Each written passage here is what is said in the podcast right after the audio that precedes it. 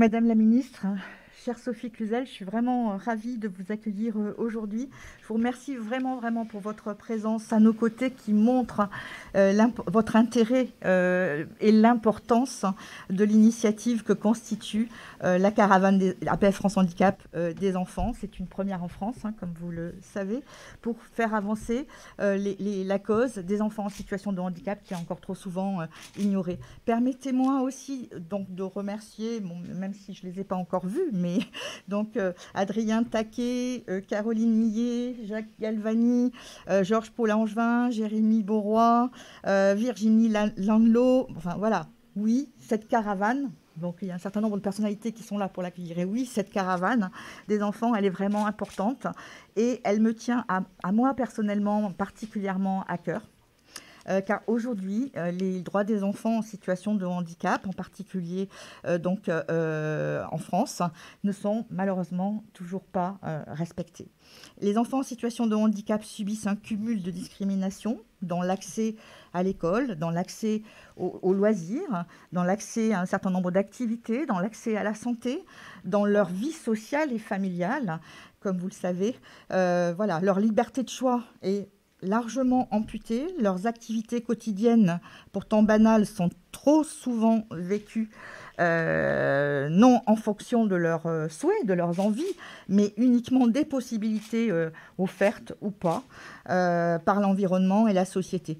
Et c'est ce que nous ont dit les enfants lorsque nous avons recueilli leurs paroles en 2019, que nous avons compilé dans un plaidoyer. Cette parole, elle, elle a conduit à, un plaidoyer euh, qui, euh, euh, évoque un certain nombre de pistes, dont le titre résume en gros la manière dont les enfants voient leur propre vie. Et il s'intitule Tous pareils, mais avec trois points de suspension. C'est dire le vécu et le ressenti des enfants en situation de handicap face à leurs droits. C'est, bon, ils souhaitent être pareils que les autres, pour autant, ils ne le sont pas dans la vraie vie. Donc, un plaidoyer qui est construit dans la droite ligne du respect des obligations de la Convention internationale relative aux droits des personnes handicapées euh, et aussi de la Convention internationale relative aux droits de l'enfant. Je souhaite, j'ai vraiment envie de vous faire entendre quelques-unes de leurs paroles qui, sont compilées hein, dans ce plaidoyer. Hugo, 13 ans, nous dit par exemple Moi, il y a des enfants qui se moquent dans les magasins, dans la rue et tout. Ils me montrent du doigt. Ils disent C'est quoi ça en montrant le fauteuil. Et après, ils rigolent aussi de comment sont mes pieds, les attelles et tout. Valentin, 18 ans, nous dit Moi, l'internat, c'est pas trop un choix, mais pour éviter de faire la route, voilà. Thomas, 12 ans, en fait, quand j'étais plus petit, j'étais dans les écoles ordinaires. J'ai fait beaucoup d'écoles parce qu'on n'arrêtait pas de se moquer de moi. J'ai fait une dépression. J'arrivais plus à aller à l'école. Alors du coup, après, on m'a trouvé une école spécialisée, une école avec des enfants ordinaires, mais une classe spéciale. On n'était que 12 dans la classe. Et après, je suis venue ici. J'avais le choix entre deux collèges le collège à tel endroit et le collège où je suis ici euh, aujourd'hui. Et maman et moi, on a préféré venir ici. Edgar, 14 ans, moi j'ai été obligée d'avoir la verticalisation parce que j'avais des crampes la nuit. C'est le médecin qui a décidé à ma place. Ça ne me convient pas trop, mais on ne me demande pas mon avis. Shannon, 10 ans, ce que j'aimerais changer, c'est que ceux qui me disent que je suis un robot, qui me traitent d'handicapé, disparaissent. Je ne suis pas un robot, je suis un être humain. Lilou, 10 ans, Lilou, 10 ans, nous dit J'aimerais qu'on me demande mon avis, même si ce n'est pas possible après, mais au moins qu'on me le demande. Des Hugo, des Valentin, des Thomas, des Edgar, des Shannon, des Lilou, il en existe des dizaines de milliers en France. Ce sont des enfants trop souvent mis de côté, insultés, harcelés, voire. Et des enfants informés, oui, mais pas toujours consultés. Des enfants qui ne peuvent pas toujours vivre en famille ou avoir les activités qu'ils souhaitent, mais aussi des enfants qui ont une forte tendance, de par leur parcours, à prendre la vie comme elle est, à faire l'effort de s'intégrer, sans forcément remettre en question un environnement pourtant excluant. En 2021, les enfants en situation de handicap n'ont pas accès aux mêmes droits que les autres enfants on ne peut pas continuer comme ça. Ces situations sont inadmissibles.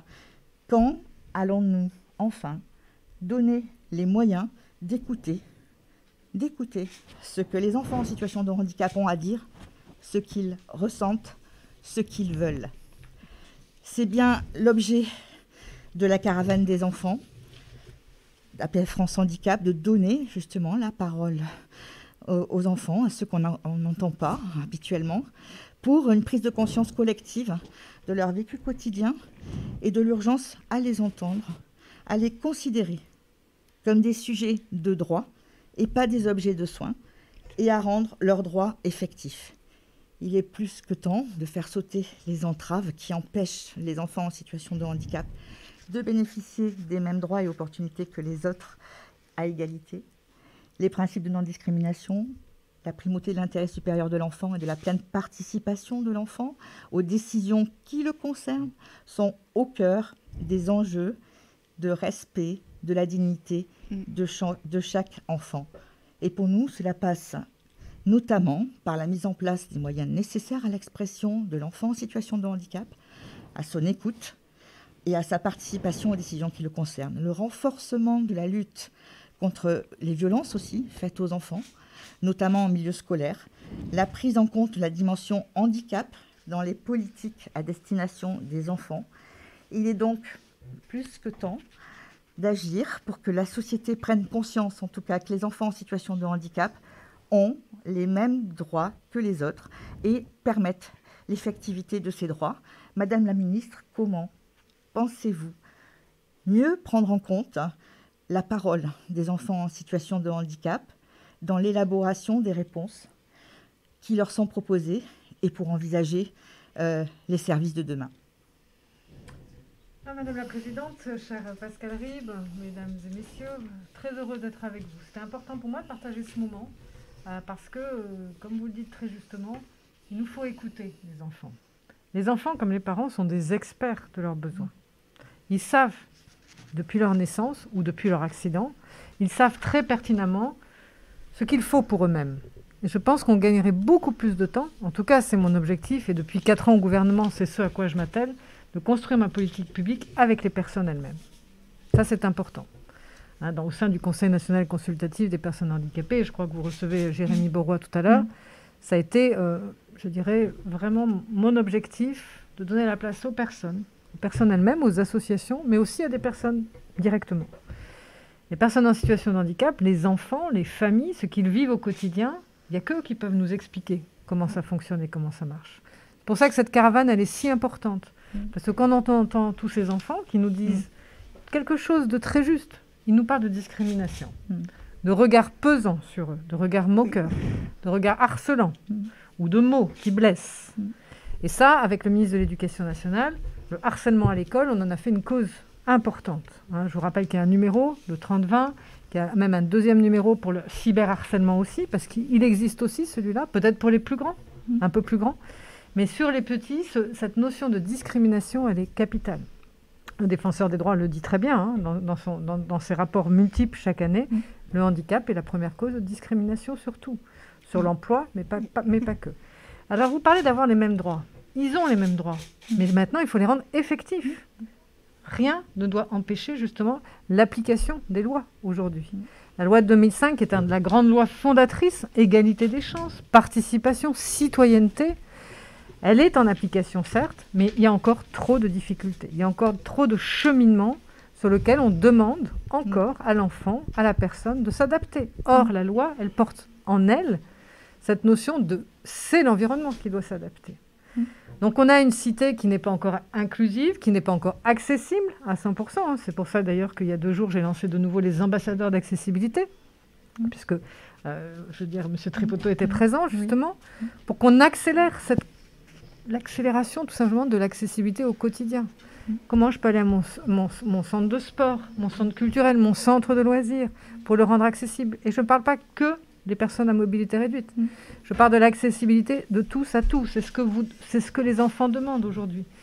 Les droits sont là, la loi est là, maintenant il faut qu'on l'applique et qu'on soit vraiment intraitable en effet pour les discriminations qui sont encore le quotidien de trop nombreuses personnes, de trop nombreuses familles, de trop nombreux enfants. Donc je trouve que écouter les enfants, et je sais que vous, vous aurez mon collègue Adrien Taquet, et on travaille main dans la main hein, là-dessus, euh, c'est un enfant avant tout, avant d'être un enfant handicapé. Et donc il faut qu'on puisse lui ouvrir largement les portes partout. C'est-à-dire aller à l'école dans son quartier, aller faire du sport avec ses camarades, de la musique. Tout à l'heure, la jeune fille nous parlait du conservatoire, de, la musique, de l'appropriation, des adaptations nécessaires et suffisantes. Ne pas nier les spécificités, mm. mais travailler sur ces, adaptations. Mm. Donc ça veut dire qu'en fait, il faut faire feu de tout bois. Et c'est pour ça que moi, je suis présente aujourd'hui, parce qu'avec les associations expertes sur les adaptations, expertes sur les besoins des personnes, expertes aussi sur l'accompagnement, c'est comme ça qu'on travaillera, c'est dans la coopération avec ce monde dit ordinaire, qui est encore extrêmement pesant hein, parfois dans, son, dans le mmh, regard. Mmh. Moi-même, j'ai une fille handicapée, une jeune fille mmh. trisomique maintenant de 25 ans, qui travaille, qui prend le métro, mais elle me dit très souvent, on m'a encore regardé bizarre dans le métro. Donc ce, regard, il est encore très pesant, très pesant au quotidien. Il faut se carapassonner, certes, mais pour autant, pour moi, c'est zéro tolérance. Tolérance zéro sur la discrimination, tolérance zéro sur les insultes, en permanence que ce soit dans les lieux de l'école, et c'est vraiment l'objectif du ministre de l'Éducation nationale, avec le travail sur les associations, sur le harcèlement, sur sans arrêt de la sensibilisation. Et puis, c'est tolérance partout, zéro. Et je sais que vous êtes les lanceurs d'alerte en permanence, vous, les associations qui accompagnez les personnes handicapées. Et puis, c'est donner la parole aux personnes, comme vous le dites, aux enfants, bien sûr, et aux personnes en situation de handicap. Le mantra « jamais rien pour nous sans nous », il prend tout son sens ici. Alors, écoutez les enfants, dans les, par exemple, dans les équipes éducatives. Il faut qu'ils soient présents, les enfants, dans les équipes éducatives, qui vont organiser justement son temps scolaire, ses compensations, ses besoins. Qui mieux qu'un enfant pour dire non, là, stop, j'en peux plus. Arrêtez, moi, telle rééducation. Hein, la verticalisation est un exemple concret. J'ai besoin d'une pause, savoir la respecter. Évidemment que les parents veulent le meilleur pour leur enfant et parfois poussent beaucoup. J'étais la première, hein, donc euh, je sais de quoi je parle. Poussent beaucoup. Et on voit bien qu'au niveau de l'adolescence, souvent les soins s'arrêtent parce qu'il y a une envie d'être déstigmatisé par une tierce personne permanente à vos côtés. C'est un moment compliqué, l'adolescence, encore plus compliqué, je pense, pour les, adolescents en situation de handicap. Donc c'est de l'écoute, de la bienveillance, et puis de la réactivité, comme vous le faites si souvent, pour dénoncer les discriminations et agir. Donc voilà un petit peu, si vous voulez, euh, ce qui nous guide c'est de l'interministériel au gouvernement, parce qu'il s'agit du ministère de l'Éducation nationale, de l'enseignement supérieur, bien sûr aussi, mais du ministère des Sports, de la culture, de l'accès à tous pour tout. C'est bien ce qu'on essaie de promouvoir. Il y a du chemin qui a été parcouru. Beaucoup de chemins ont été parcourus, mais ça va jamais assez vite pour les personnes mm. elles-mêmes. Mm. Donc cette caravane, pour moi, elle a tout son sens de recueillir justement les quelques échanges rapides que j'ai pu avoir avec les jeunes Bon, globalement, ils, sont bien dans leur peau, ils, sont heureux de ce qu'ils vivent, mais ils sont très bien accompagnés aussi. Donc cette notion d'accompagnement, ce que nous demande hein, le président de la République lors de la conférence nationale du handicap, inconditionnalité de l'accompagnement, où que soit l'enfant ou l'adulte, partout, c'est vraiment la personne qui doit être traverser les murs de l'école, du centre de loisirs, du sport, de la culture, et que les adaptations s'imposent à tous. Voilà. Je voudrais juste rebondir euh, sur ce que vous dites, Madame la, ministre. Pardon, je suis un petit peu stressée. Non, détendez-vous. Euh, euh, oui, quand vous parlez de l'adolescence, c'est un, c'est un moment très difficile pour nous, personnes en situation de handicap, parce que en tant, que, en, tant qu'adolescent, en tant que jeune adulte, effectivement, nous n'avons pas beaucoup de choix de vie. nous n'avons beaucoup de choix par rapport à ce qu'on veut faire, parce que tout de suite, le handicap nous rattrape, entre guillemets et nous avons le choix entre l'institut ou, euh, ou euh, d'autres solutions qui ne sont pas toujours ce qu'on voudrait nous, malheureusement. Et, euh, et, justement, moi, je me suis engagée pour que dans le futur, les enfants et les jeunes puissent avoir le choix de ce qu'ils veulent faire et qu'on les écoute d'abord eux, leur histoire, leur envie, même si moi, il y a le handicap et je l'entends, il y a des obligations par rapport à ça. Mais avant d'être un fauteuil, ça c'est notre matériel, mais avant d'être un fauteuil, rappelons-nous, nous sommes d'abord une personne qui avons des envies, qui avons des choix. Et j'aimerais que pour le futur, on ait beaucoup plus de, choix et de d'entente par rapport à ce qu'on veut faire, à, notre chemin de vie ou à notre... Voilà. Et c'est pour ça que je me bats aujourd'hui aux côtés de la caravane des enfants. C'est pour que justement euh, nous sommes écoutés en tant que personne. Et euh, justement, on parlait du regard. Et euh, moi, j'ai 23 ans. Et le regard, je le vis tous les jours quand je me balade, on me regarde pas mal, mais on me regarde comme si j'étais une personne différente. On me fait sentir différente. Mais moi, je me sens pas différente. Moi, j'ai 23 ans. Je suis, une jeune fille comme toutes, les, toutes celles en France. Et justement, j'ai envie de me battre aux côtés de la caravane des enfants pour faire changer le regard qu'on a sur nous. Parce qu'avant d'être une personne en fauteuil roulant, on est une personne. On a des envies. On a envie qu'on nous regarde normalement et qu'on ne regarde pas comme si on était une personne différente, encore, encore une fois. Et c'est pour ça qu'aujourd'hui, je me bats auprès de vous et que j'ai envie de faire entendre aussi notre voix et la voix des enfants et la voix des jeunes et des adultes en situation de handicap pour qu'on puisse nous comprendre et, nous entendre. C'est très important ce que vous dites parce que vous parlez d'envie. Alors que tout le temps on parle de besoin. Oui, c'est ça. Et je pense que c'est les envies et les attentes, le choix de vie qu'il faut écouter, les aspirations, les projets. Or, toute la vie, on, on, dit aux personnes en situation de handicap, ça va être difficile, il manque certaines compétences, il y a des déficiences. En chaque fois, on enlève quelque chose. Et je pense que ce qu'il faut, quand euh, on se base sur l'emploi des personnes handicapées en disant nul n'est inemployable, voilà, c'est des choses fortes comme ça qu'il faut passer. Et vous, votre implication, elle est très importante parce que les personnes ont besoin de rôle modèle. C'est-à-dire pouvoir tout simplement voir en vous une personne qui se bat avant tout pour améliorer les droits des personnes. Et donc, euh, je pense que c'est très important l'implication des personnes elles-mêmes et la façon dont on peut leur donner la parole. Oui, tout à fait. Moi, je suis là pour donner la parole aux enfants. Je suis là pour euh, m'a montré que aux, enfants qui me regardent aujourd'hui, leur montrer que on peut y arriver, on peut avoir, on peut avoir un parcours de vie, on peut avoir euh, faire un métier, même si voilà, faudra adopter le métier ou faudra trouver euh, d'autres solutions. Mais euh, moi, je suis là pour justement donner la parole aux enfants et leur dire que plus tard, je me, plus tard, vous aurez le choix et le droit d'avoir une vie, d'avoir, d'être écouté, d'être aidé et une vie le, plus normale possible, je m'entends. C'est-à-dire que vous aurez le droit d'avoir un métier, vous aurez le droit d'avoir le droit à la vie amoureuse, le droit à la vie euh, sociale, à la, vie euh, scolaire. Et moi, je me bats pour que vous ayez le droit à ça, et pour qu'on vous écoute, et pour qu'on vous inclue dans la société comme vous le méritez, parce qu'on mérite d'être regardé comme il se doit en fait. Est-ce que vous avez voyagé, madame? Oui. Est-ce que vous trouvez une différence entre le regard que portent les Français sur la personne handicapée et, euh, par exemple, les Espagnols, les. Italiens, les Danois, les Canadiens? Est-ce que vous trouvez qu'il y a une différence d'approche, une différence de regard, peut-être plus léger, plus, naturel ailleurs qu'en France? Tout à fait. Moi, je rebondis euh, sur ce que vous dites. Oui, moi, j'ai voyagé euh, à New York quand j'étais plus jeune. Et, New York est une ville assez grande. Et, justement, le changement de regard et l'adaptation que portent euh, bah, les Américains sur le handicap est tout à fait différente. Euh, ils se démènent euh, pour qu'on passe un peu partout. Bon, New York est une grande ville, donc forcément c'est un peu différent. Mais moi, oui, j'ai voyagé. Et, et, oui, le regard est tout à fait différent qu'on peut porter en France. Oui, c'est un fait. Et comment vous l'expliquez alors? Comment je l'explique? Parce que il n'y a pas cette méfiance que les Français peuvent avoir sur le handicap. Parce qu'aujourd'hui, moi, je sens beaucoup de méfiance et de méconnaissance sur ce qu'est le handicap. Parce que quand on est une personne handicapée, tout de suite, on va avoir peur euh, du fauteuil, en premier. Il y a d'autres choses, hein, je vous rassure, hein, pas que le, fauteuil qui fait peur. Hein. Il n'y a pas que le fauteuil qui fait peur. Il y, a, ce qu'on ne connaît pas sur euh, notre handicap. Et moi, j'aimerais vous dire aux enfants que, justement, en se carapassant, en affrontant la vie et en s'imposant, parce que moi, j'ai euh, une citation qui dit euh, Si on me ferme la porte, eh ben, je passerai par la fenêtre. Très bien. il vous restera la cheminée après quand on fermera tout. il ne faut pas lâcher. Non, mais vous avez tout à fait raison. Il ne faut pas lâcher.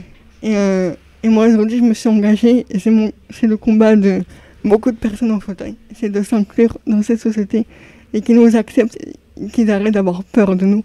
Parce qu'on est des jeunes et des enfants et des adultes en situation de handicap.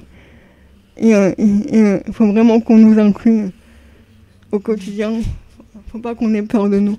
On est des personnes lambda avec des histoires, avec des rêves. Il faut qu'on nous écoute en fait. Très bien, merci beaucoup. Dans la droite ligne de ce que vient de dire avec beaucoup d'émotion euh, Léa, je, je, vais me permettre, Madame la Ministre, chère Sophie, d'aborder de, la question euh, complémentaire mhm. de, l'offre de services. Aujourd'hui, le spectre de l'offre de services médico-social dédié aux enfants et aux jeunes est plutôt clivé. Il oscille entre soit un socle classique, plutôt institutionnel, composé euh, d'IME, d'IEM, de CESA, des CAMS et autres structures basées sur la notion d'établissement et de service, soit dans un entre-deux, c'est-à-dire une logique de plateforme de réponse accompagnée pour tous euh, et autres dispositifs permettant beaucoup plus de souplesse et d'adaptation et surtout obéissant à une logique beaucoup plus de file active que de place. Et enfin, vous me voyez venir, une troisième voie qui semble se dessiner avec en toile de fond euh, la réforme de la tarification euh, Séraphin PH, dans une nouvelle logique d'approche par les droits, d'approche euh, avec une solvabilisation des personnes en situation de handicap et de dispositifs, je dis rapidement de type 360 parce que vous savez encore plus que moi et que, c'est un dispositif qui est totalement ouvert, en lien étroit avec le milieu ordinaire dans tous les champs, la culture, la santé, l'éducation, le sport, etc. Dans la perspective de cette troisième voie, nous avons tous le souhait d'une meilleure prise en compte des attentes des enfants et des jeunes afin de leur permettre le plus possible d'être avec les autres. Oui. En milieu ordinaire, avec néanmoins tout l'accompagnement dont ils ont besoin euh, sur tous les temps, scolaire, euh, périscolaire, extrascolaire. Alors, en avril 2019, nous avions l'occasion, euh, lors d'une audition à l'Assemblée nationale de la commission d'enquête sur l'inclusion des élèves handicapés dans l'école, nous avons notamment expliqué qu'à terme, il faudrait, selon nous, faire disparaître les unités d'enseignement au profit d'une scolarisation en école ordinaire, pouvant s'appuyer sur des plateaux techniques, des espaces de soins, des repos installés au sein même de l'école, euh, ainsi qu'un travail en étroite collaboration avec les, professionnels du médico-social. Cette orientation, en 2019, donc euh, n'avait pas encore euh, abouti, je dirais, sur les, premières bases des scénarios de mhm. Séraphin. Cette orientation me semble pas si éloignée de certaines propositions formulées dans le cadre de la réforme Séraphin, que vous avez portée avec, je dirais, une co-construction de, beaucoup d'acteurs dont nous avons fait partie. La question, Madame la Ministre, euh, aujourd'hui, est-ce que vous imaginez tout cela possible? Moi, je pense que tout est possible. De toute façon, c'est la trajectoire qu'on se fixe. On a vu pendant la crise sanitaire l'intelligence collective se mettre en œuvre. Vraiment. Oui. C'est-à-dire qu'on a pu offrir du répit à des familles qui étaient épuisées parce que ça faisait trois mois que leur enfant ou leur adulte était revenu à la maison. Et là, on a vu des établissements qui ne connaissaient pas ce genre de population accueillir. Donc on voit bien que les plateaux techniques, ils peuvent être mis à disposition de plusieurs types de situations de handicap. Et maintenant, il faut aller plus loin. Il faut construire les plateaux techniques dans les écoles, dans les collèges, dans les lycées. C'est ça la vraie révolution qu'on fera. C'est les lycées de la Bourdonnière à Nantes que je cite souvent, mais qui existent depuis dix ans c'est euh, des, coopérations qui s'installent complètement dans les écoles, les collèges et les lycées pour que cette maman avec qui je parlais tout à l'heure puisse reprendre son travail et ne court pas d'une rééducation à l'autre, même si c'est un CESAD qui l'accompagne. C'est ça qu'il nous faut. Il nous faut faire tomber les murs de l'école et des établissements médico-sociaux pour que cette coopération soit une réalité dans l'unité de lieu que doit être l'école, le collège, le lycée de la vie ordinaire. Et pareil pour l'emploi derrière. C'est ce qu'on est en train de faire avec les chantiers de rénovation sur les ESAT, de cette notion de parcours sécurisé. Donc il ne faut pas qu'on se loupe, parce qu'il faut qu'on voit bien qu'il faut qu'on sécurise l'accompagnement. C'est indispensable. Donc je pense que cette révolution, elle est en route depuis quelques années. Il faut qu'on aille plus vite parce que les jeunes, ils n'ont pas le temps d'attendre. Ils n'ont pas le temps d'attendre. Ils piavent d'impatience. Ils piavent d'impatience. Ils ont envie d'apprendre avec les autres, au milieu des autres. Ils ont envie de se former avec tout le monde. Ils ont envie de travailler avec tout le monde. C'est ce qu'ils nous disent à longueur de journée. Donc là, il faut qu'on accélère. Mais pour ça, moi, j'ai besoin de vous. Vous, les associations. Parce qu'on ne va pas y arriver tout seul, hein, c'est certain. Quand on dit tous concernés, tous mobilisés, c'est qu'il y a une responsabilité collective à changer la donne. Donc il faut qu'on accélère sur les moyens juridiques, législatifs, administratifs pour sécuriser les associations expertes sur l'accompagnement. Mais il faut qu'il n'y ait plus aucun projet qui ne soit pas dédié, construit au sein des écoles, des collèges et des lycées. Des entreprises, pareil. Je veux dire, il faut ouvrir des ateliers peut-être adaptés dans les entreprises dites ordinaires, si on veut changer la donne. Dans l'habitat inclusif, quelle que soit sa situation de handicap, on peut vivre en habitat inclusif. À partir du moment où on est bien accompagné. Donc c'est pas nier, c'est pas l'un ou l'autre à s'opposer, mais c'est une vraie, une vraie transformation qu'on est en train de faire. Il faut qu'on aille plus vite. C'est indéniable, parce que les jeunes nous le demandent, les enfants nous le demandent, les adultes nous le demandent. il faut qu'on bouge cette société, qu'elle prenne en compte justement la différence et qu'elle s'en enrichisse. Comme vous le dites très justement, vous n'êtes pas une personne en fauteuil, vous êtes une personne avant tout. Avec vos envies, avec vos, vos attentes, avec vos espérances, comme tout le monde, comme tout jeune. Donc euh, je pense que le moyen aussi d'accélérer, c'est la jeunesse. C'est avec la jeunesse, avec les plaidoyers que font les enfants et les jeunes, qui vont faire bouger, bouger les murs. Mais pour ça, il faut qu'on avance tous ensemble sur le même train et qu'on et qu'on puisse euh, tout simplement évacuer les peurs, comme vous le dites très justement, évacuer les, des craintes, savoir prendre des risques aussi, des risques accompagnés, financés, pérennes. Je pense que l'État est dans cette mouvance-là. On l'a vu sur nos travaux, qui sont interministériels, ces travaux. Et j'entends qu'il faut qu'on aille plus vite. Donc, euh, on ira plus vite. Et je vous rejoins, madame, vous savez, euh, madame la ministre, pardon. Vous savez, ce qui est le, le, plus difficile quand on est jeune, euh, ado, en situation de handicap, c'est le rejet que la société peut avoir. Et euh, parfois, il faut le dire, les adultes, mais aussi les jeunes. Euh, entre eux Entre eux, mmh. entre eux. Et c'est vrai que mmh. pour être une... Pour avoir été une enfant, une ado en situation de handicap, le rejet et euh, la cruauté, il faut le dire, que mmh. peuvent avoir les adultes et les jeunes en situation de handicap est toujours présente. Elle a été présente, moi je l'ai vécu. Aujourd'hui j'ai 23 ans, donc j'ai les armes pour me défendre face à ça, à la discrimination. Même si en tant que jeune adulte et en tant que femme, elle est toujours aussi présente. Hein. Mais justement, moi aujourd'hui, je me bats pour euh, les enfants plus tard, pour que ce rejet se diminue le maximum. J'aimerais que, voilà, comme je, me répète, hein, mais euh, on nous inclut dans un groupe, on n'ait pas peur de nous et qu'on aille vers nous. Parce que j'ai l'impression que c'est tout le temps à nous, les jeunes et les enfants et les parents, d'aller vers les autres mais euh, c'est beaucoup moins l'inverse. Et aujourd'hui, j'aimerais que ça, change. Ça passe par l'école.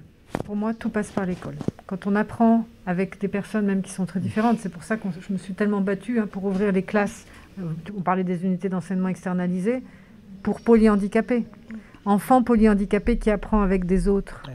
Mais c'est comme ça qu'on va changer le regard sur la grande différence et qu'on aura justement levé complètement la, la, la peur de la différence. Et quand j'entends une petite fille de CM2 qui me dit Mais ils étaient où avant ces enfants? On les avait jamais vus à, au village des Molières dans le 78 sur la classe polyhandicapée qu'on a ouverte. Mais c'est super. Ils ne parlent pas comme nous, ils ne communiquent pas comme nous. On va apprendre beaucoup de choses. Donc vous voyez, l'enrichissement, il est, il est double, mais il faut absolument normaliser le regard oui. sur la personne en situation de handicap. Donc il faut la faire circuler dans la ville. Il faut pouvoir lui permettre de tout simplement émettre ses voeux, et même si elle est extrêmement différente sur le, par exemple, le polyhandicap. Eh bien, ne plus avoir peur de cette grande différence. C'est là où on changera vraiment le regard et qu'on normalisera cette circulation et que du coup, cette pesanteur qu'il y a en permanence sur les épaules des personnes en situation de handicap soit levée. En tout cas, c'est mon objectif. Et moi, je me bats vraiment pour ça. Bah, merci à vous, en tout cas, de... de, de... Excusez-moi, je perds un peu mes mots. C'est un peu impressionnant pour moi, tout oh, ça. Non. Avant d'être ministre, je suis aussi maman hein, d'une jeune fille handicapée qui tous les matins me... non, plus maintenant parce que maintenant elle est en habitat inclusif, donc elle est partie. Mais euh, je, je, sais pourquoi je me bats. Je sais que ce regard est pesant. Je sais qu'il y a encore énormément de discrimination permanente et puis des discriminations sournoises, oui, insidieuses, beaucoup. qui sapent vraiment l'énergie qu'une personne handicapée peut la avoir. La confiance qu'on peut avoir. Exactement. Donc... Euh, en tout cas, vous avez une belle, une belle mission, un bel objectif. Là, et il ne faut surtout pas baisser les bras parce qu'il faut entraîner cet esprit justement de, de, de, de défi permanent, hein, encore que, que, que peut-être la personne en situation de handicap. Il faut s'imposer. Il ne faut pas avoir peur de s'imposer et de rentrer dans le monde ordinaire. Tu, tu es bien parti pour. Oui. Vous avez une belle militante là devant nous. Hein On voit quand même à quel point. La nouvelle présidence, peut-être présidente de l'APF France Handicap derrière vous. Oh, oui, oui, absolument, absolument. Ce serait euh, de, cas, de très bonnes graines. Oui, absolument. Mais c'est vrai qu'on voit à quel point quand même le regard est, comment dire, est quelque chose de vraiment important à bien changer sûr. parce qu'elle nous disait également, Léa, avant que vous n'arriviez, à quel point c'était douloureux depuis 23 ans. 23 ans. Donc, euh, euh, stop au regard, euh, stop au regard. dire condescendant, méprisant, harcelant. Ouais, bah surtout, euh, quelque... il y a, surtout on ne s'adresse vraiment... pas à vous. Ouais. Hein ouais, c'est encore plus. Hein, le regard qui est au-dessus et qui, qui s'adresse à l'accompagnateur en parlant de vous en termes de tierce personne, c'est insupportable. C'est ça, et c'est dans la rue aussi. Le... J'ai envie de vous dire, bah, pour un peu défendre les droits des femmes, moi je suis une femme. Et je suis encore une femme en fauteuil, donc j'ai envie de dire, j'ai un peu la double peine, si je peux me permettre de dire ça, parce que on me regarde parce que je suis une femme en fauteuil, parce que donc moi aussi je me bats pour que les jeunes filles qui me regardent, et les, oui, les jeunes filles et les, jeunes femmes qui me regardent, elles n'ont pas à avoir peur de se montrer telles qu'elles sont. Mhm. Elles n'ont pas à avoir peur de s'affirmer, elles n'ont pas à avoir peur de, de s'imposer en tant que femme avant tout, avant d'être une femme au fauteuil. Mhm. Nous sommes des femmes et, et je trouve que c'est important de, de, s'affirmer euh, donc, en tant que femme, avant d'être euh, considérée comme une femme au fauteuil. Mhm. Vous avez aussi dit quelque chose de très important, c'est la vie affective, hein, intime, sexuelle, ah, c'est quelque chose sur lequel je me bats beaucoup aussi. Le droit à son logement, le droit à son intimité euh, et le droit aussi à avoir une vie intime, affective, sexuelle, c'est aussi un, de mes combats. Et pourquoi pas en parler, faire une campagne avec votre ministre Marlène Schiappa, je crois que c'est. Alors, je travaille beaucoup avec Elisabeth Moreno là-dessus, hein, sur l'égalité femmes-hommes. Mm. Je travaille aussi, bien sûr, en interministériel, c'est ma vie. Je suis rattachée auprès du Premier ministre, donc c'est vraiment le, quotidien de mes actions. Je vous l'ai dit, hein, justice, intérieur, sport, culture, handicap. Donc, bien sûr que nous travaillons ensemble là-dessus. Et puis travailler aussi sur les violences hein, qui, sont, qui peuvent être faites aux personnes en situation de handicap, que ce soit en établissement ou à domicile. Et donc ça, ça aussi, oh. c'est quelque chose de, mm. C'est une vraie omerta. Hein. Il y a une chape de plomb là-dessus. Ben, vous pourrez en parler aussi avec mon collègue Adrien Taquet, sur lequel nous travaillons vraiment là-dessus, hein, sur les oui, violences faut, faites aux euh, enfants, faites, euh, les violences familiales, qui mm. sont aussi une réalité, et sur lequel la seule chose, c'est d'en parler. Pas que le sexisme aussi, qu'on peut avoir, euh, il est énorme. Ah oui. Et là encore aussi, les, ah violences bah aux femmes en situation de handicap ou aux jeunes femmes en situation de handicap sont encore plus importantes pour toutes les statistiques, euh, malheureusement, nous, le montrent. Hein. Oui, absolument. C'est pour ça qu'il faut se battre, euh, il faut pas, il faut s'imposer. Il faut dire moi je suis une femme avant d'être une femme en fauteuil. Mm. Et euh, pour toutes les jeunes filles encore, je dis qui me regardent, il faut pas avoir peur. Il faut s'imposer. On va nous accepter. Mm. C'est pas grave, on, on peut forcer la porte, mais on va quand même y arriver. Et il faut pas baisser les bras. C'est pour ça qu'on a besoin des associations, parce que tout le monde n'a pas la force de caractère que vous avez. Et donc, il faut aussi pouvoir être épaulé, appuyé par les associations. C'est très important, moi je dis toujours, ne rester jamais seul hein, à toutes les à toutes les personnes en situation de handicap, quand c'est des naissances dans la famille, ne restez jamais seul. Pas la peine de créer une association. Je me rappelle Jean-François Chaussy, le député, qui nous dit Ah, vous, une naissance, une association, comment voulez-vous qu'on gère ça? Non, rapprochez-vous des associations qui existent. Très important, parce qu'ensemble, on est plus fort. Et là, c'est moi la ministre qui vous parle que, que, la mère, euh, mais sincèrement aussi, pour moi en tant que ministre, c'est plus simple hein, d'avoir des collectifs, d'avoir des fédérations qui, sont, qui portent la cause de l'école, quelle que soit la situation de handicap, de l'emploi, quelle que soit la situation de handicap. Voilà, je pense que c'est comme ça qu'on changera beaucoup plus vite, et les mentalités, et puis euh, parler aux citoyens qui ne sont pas en situation de handicap pour les mobiliser. Hein. Venez vers nous. Bon, et puis après, il y, y, a aussi la vie élective, politique. Il faut que les personnes en situation de handicap franchissent le pas mm. et euh, osent être éligibles. Elles sont électeurs et électrices maintenant, parce que mm. aussi on a remis le droit de vote à des personnes handicapées majeures protégées sous tutelle. Mais pour autant, il faut aussi qu'elle soit éligible. Donc votre prochain combat, c'est les élections. Voilà. Je vais essayer. bon. Ça va? Je vais me présenter euh, au, prochain, aux prochaines élections. Une future candidate? Oui. Voilà, très bien. En tout cas, merci beaucoup de, votre à vous, Madame votre force et votre énergie. Merci. Qui est assez remarquable. Merci beaucoup, Madame la Présidente, hein, de m'avoir permis ce temps d'échange. On a un petit peu remonté en âge hein, par rapport aux enfants. Mais je pense que la parole des personnes, des enfants, des mm. familles, elles-mêmes en situation de handicap est le plus important. Absolument, rien de plus important que tout ne vaut cela.